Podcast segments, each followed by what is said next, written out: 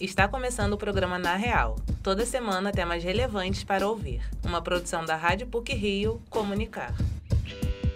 O português Antônio José Coelho Lousada e um grupo de imigrantes resolveram criar uma biblioteca para ampliar os conhecimentos de seus sócios e dar oportunidade aos portugueses residentes no Brasil. Isso foi em 1837. E aí surgiu o Real Gabinete Português de Leitura, local icônico e muito procurado por estudiosos, pesquisadores e turistas. Este assunto é destaque no programa de hoje.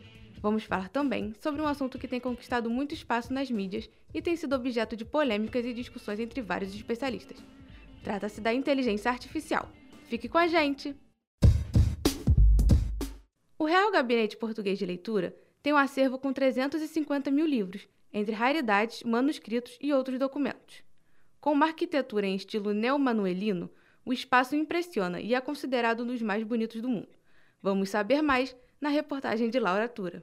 Além da beleza natural do Rio de Janeiro, a cidade também dispõe de uma tradicional biblioteca rica em cultura e história. O Real Gabinete Português de Leitura, que fica na rua Luiz de Camões, 30, no centro, é um patrimônio arquitetônico e histórico da cidade. Com um acervo de 350 mil volumes, reunidos em livros, periódicos e documentos, o gabinete é um lugar que muito dignifica Portugal no Brasil. O Real Gabinete Português de Leitura foi fundado em 1837 e funciona como biblioteca pública desde 1900. Um grupo de 43 imigrantes portugueses que residiam no Rio de Janeiro criaram uma associação para a compra de livros, que tinha como objetivo manter laços culturais com Portugal. A biblioteca era localizada em sobrados alugados e espalhados pela cidade. Por volta de 1840, a coleção de livros chegou a 40 mil exemplares, o que exigiu que a biblioteca se concentrasse em apenas um lugar. No final de 1870, surgiu a ideia de uma sede própria, na rua Luiz de Camões. No dia 10 de junho de 1880, Dom Pedro II lançou a pedra fundamental do edifício e a obra foi inaugurada pela princesa Isabel. A biblioteca se destaca também pela importância acadêmica. A diversidade bibliográfica atrai diversos pesquisadores, de diferentes naturezas, para desenvolver trabalhos com o acervo disponível. A vice-diretora-geral do Real Gabinete Português de Leitura, Gilda Santos, destaca a magnitude dos volumes do acervo, que permitem utilizar o local como polo de pesquisas. Nós temos, desde que o gabinete começou a funcionar no espaço atual, ele sempre foi aberto a várias realizações culturais de cunho universitário ou paralelo. Na medida em que nós temos um acervo à volta de 300 mil volumes, evidentemente, nós somos um manancial para pesquisa. Professores universitários de vários campos do Brasil têm vindo, mesmo do exterior, têm vindo fazer pesquisas no gabinete. Gilda também cita a criação do Polo de Pesquisas Luso-Brasileiras, que é sediado no Real Gabinete Português de Leitura. E mais uma coisa, há 20 anos atrás, em 2001, nós criamos um polo de pesquisas luso-brasileiras no Real Gabinete, todo ele formado por professores universitários. Veja bem, já existia um centro de estudos no gabinete desde 1969, mas era assim, funcionava esporadicamente. A partir de 2001, nós funcionamos sistematicamente. Um exemplo de uso do acervo para pesquisas acadêmicas é a tese de doutorado do professor do Departamento de Letras da PUC-Rio, Breno Góes com o tema Essa de Queiroz nos tempos de Salazar, ficção e fascismo em uma celebração literária, o professor utilizou o acervo do Real Gabinete para desenvolver suas pesquisas recebeu uma menção honrosa no prêmio CAPES de tese em 2023. Ele afirma que o Real Gabinete detém muito conteúdo literário para ser explorado e aproveitado em estudo. Eu acho que tem umas três ou quatro teses de doutorado esperando para acontecer para os pesquisadores que se debruçarem sobre essas caixas e se dispuserem a tratar desse material encontrei certos livros ali que eu não encontrei em Portugal. Que eu pesquisei na, na, na, Torre do Tombo, na Biblioteca Nacional de Lisboa, na Biblioteca do Porto, e não tinha encontrado. E estão aqui no Real Gabinete, preservados, em ótimo estado. O meu convite a qualquer jovem pesquisador que esteja procurando o que fazer no campo da literatura portuguesa é vá ao Real Gabinete e pergunta o que, o que, que tem aí para ser tratado, o que, que tem aí que precisa de uma mão para trabalhar, porque isso certamente vai lhe render uma pesquisa muito fértil. Hoje, de acordo com a vice-diretora-geral do gabinete Gilda Santos, o gabinete recebe cerca de mil visitantes por dia e é uma atração turística da cidade do Rio de Janeiro. Além de visitar a biblioteca e admirar a arquitetura neomanuelina do local, também é possível se tornar associado e fazer uso da biblioteca. Basta pagar uma mensalidade de 80 reais para poder utilizar os livros que estejam à disposição. Os livros disponíveis estão catalogados online. O acervo conta com livros de 1520 e exemplares raros, como a primeira edição do livro Hoje Lusíadas, de 1572. A visitação funciona em dias úteis, de 10 da manhã às 5 da tarde, e a entrada é gratuita. Laura Tura, para o Na Real. Algoritmos que tentam reproduzir o processamento do cérebro humano. Este é o princípio fundamental da inteligência artificial. No âmbito popular, entre distopias e realidade, a noção das aplicações desse tipo de tecnologia às vezes parece distante do público e de seu próprio entendimento. Quem vai esclarecer melhor essa pauta é a repórter Valentina Rocha.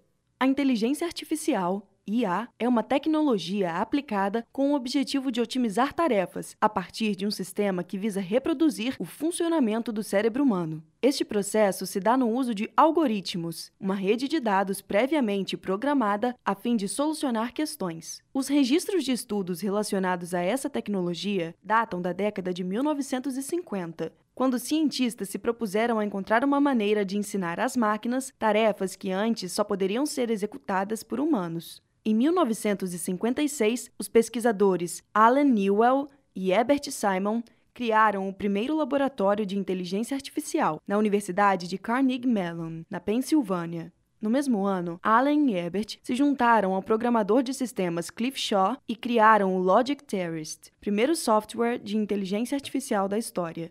Desde então, o mundo acompanha os desenvolvimentos dessa ferramenta, que abrange desde a automação de tarefas do dia a dia até o uso de robôs em procedimentos cirúrgicos. O engenheiro especializado em inteligência artificial e pesquisador sênior da PUC-Rio, Leonardo Alfredo Fernando Mendonça, explica como a inteligência artificial opera e o processo de geração de imagens, vídeos e áudios. Você treina. Então, basicamente, faz de conta que uma, uma inteligência artificial é quando a gente nasce. E você vai aprendendo. E assim você vai treinando as redes neurais, vai treinando elas com imagem, vai treinando elas com texto. Então, você transfere esse aprendizado essa rede neural, certo? E ela é capaz de produzir, a partir dessas imagens, desse treinamento que ela teve, ela consegue reproduzir essas imagens do tipo que eu quero. Tem várias redes neurais que son treinadas con 14 millones de imágenes. Y ellas a partir de esos 14 millones de imágenes, ella ya sabe, digamos así, ya está entrenada para eso, consigue reproducir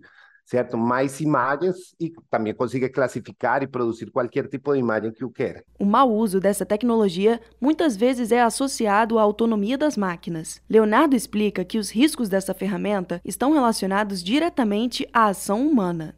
Redes neurais são treinadas. Então, se são mal treinadas, dando um exemplo, o carro autônomo é treinado para respeitar as regras de trânsito. Se eu treinasse para não respeitar, ele não respeitaria. Não é culpa da inteligência artificial, é culpa da intenção das pessoas de treinar uma rede para a coisa que não seja certa. Existem legislações um campo de pesquisa nessa área. existem já golpes que a gente trabalha aqui, onde antigamente faziam extorsão por celular, agora imitam a voz da pessoa, do filho da pessoa. Então, obviamente, a gente está trabalhando algoritmos para tentar encontrar que é fake, que não. A partir das novas possibilidades de aplicação de inteligência artificial, diversos golpes e crimes virtuais ganharam espaço e a atenção do público. A professora e diretora do Departamento de Direito da PUC-Rio e encarregada de dados da universidade, Caitlin Mulholland, conta que a advocacia está em processo de avanço para acompanhar a nova realidade tecnológica. O direito, de uma forma é, mais específica, mas sem dúvida nenhuma, a sociedade, de uma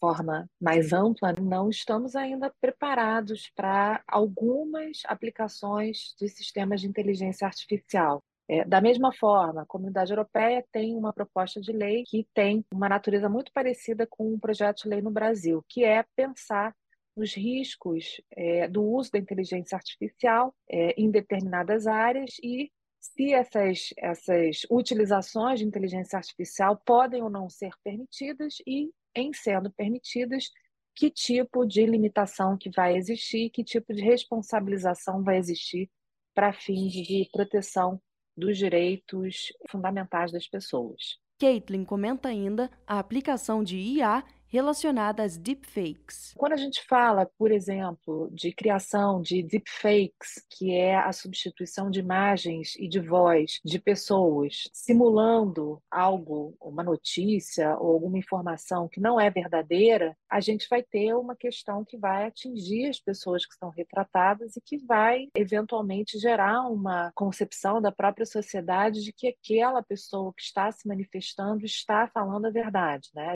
Então veja, é, a gente, essa tecnologia pode ser utilizada para brincadeiras, né, como uma forma de diversão, mas também pode ser utilizada de uma forma bastante maliciosa, inclusive levando a questões relacionadas à manutenção da própria democracia. As ferramentas de inteligência artificial têm crescido cada vez mais no Brasil e no mundo. A tendência é que o público comum passe a usufruir no cotidiano dos novos recursos, que antes pareciam tão distantes. Valentina Rocha, para o Na Real.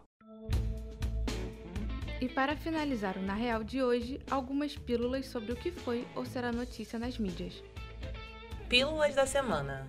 A Feira de Economia Criativa Fuxico irá realizar mais uma edição na Praça Nossa Senhora da Paz, em Ipanema.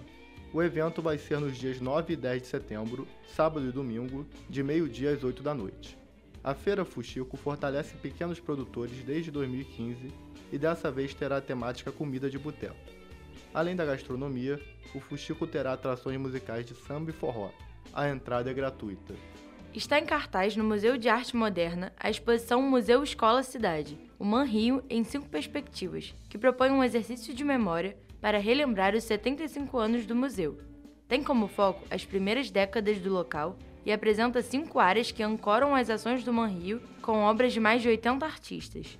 O horário de funcionamento do museu é de quarta a sábado, das 10 da manhã às 6 da tarde, aos domingos, de 11 da manhã às 6 da tarde, e nos feriados, de 10 da manhã às 6 da tarde. A entrada é gratuita e tem a opção de contribuição voluntária sugerida na bilheteria do museu. A exposição ficará em cartaz até o dia 3 de dezembro. O endereço é a Avenida Infante Dom Henrique, 85, no Aterro do Flamengo. As professoras Maria Clara Bingemer e Vanessa Correia falaram sobre a dimensão humana e mística da Fundação Padre Leonel Franca. Mediadas pelo vice-reitor da PUC, Padre André Luiz de Araújo, Maria Clara Bingemer abordou a necessidade de se preocupar com os imigrantes, enquanto Vanessa Correia trouxe à tona a importância do projeto de vida, matéria muito criticada do novo ensino médio. As palestras fazem parte da comemoração dos 40 anos da Fundação Padre Leonel Franca. Com artistas dos mais diversos estilos, começa nesse sábado o Festival de Música The Town, em Interlagos, na capital paulista. Nos moldes do Rock in Rio, o evento deve reunir 100 mil pessoas por dia, segundo os organizadores. O festival vai ter alguns ineditismos, pela primeira vez, as linhas de metrô e trens vão funcionar 24 horas por dia para facilitar a locomoção das pessoas até Interlagos. Outra novidade será o Expresso The Town, um trem especial que sairá de hora em hora das estações de Barueri e Pinheiros. O The Town será nos dias 2, 3, 7, 9 e 10 de setembro. O Teatro Prudential recebe neste domingo, às 5 da tarde, a peça Noel Rosa Coisa Nossa. O espetáculo celebra a história do poeta da vila através dos principais sucessos do sambista. O elenco contará com Cacá Morté na direção, texto de Geraldo Carneiro, Alfredo Delpenho e Fábio Esteves darão vida a Noel Rosa. O teatro fica no bairro da Glória, Rua do Russell 804. O valor da entrada varia de R$ 19,50 a 90 reais. Os ingressos estão disponíveis para compra na plataforma Simpla. O link pode ser acessado no Instagram Teatro Prudential. A exposição Carolina Maria de Jesus, Um Brasil para os Brasileiros, em parceria com o Instituto Moreira Salles, está em cartaz no Museu de Arte do Rio em uma versão ampliada com a incorporação de novas obras. A exposição tem mais de 400 itens que mostram a trajetória da autora e estará aberta até o dia 26 de novembro. O horário de funcionamento do museu é de terça a domingo, de 11 da manhã às 6 da tarde. A entrada é 20 reais a inteira e 10 reais a meia. O endereço é Praça Mauá 5, no centro da cidade. Por hoje é só. Esse episódio foi apresentado por Ana Carolina Lima, com pílulas de Augusto Werneck e Maria Lins e edição sonora de Valentina Rocha. O programa Na Real tem a supervisão e edição do professor Célio Campos. Lembramos que a Rádio PUC faz parte do Comunicar, que é coordenado pela professora Cristina Bravo. Até a próxima semana.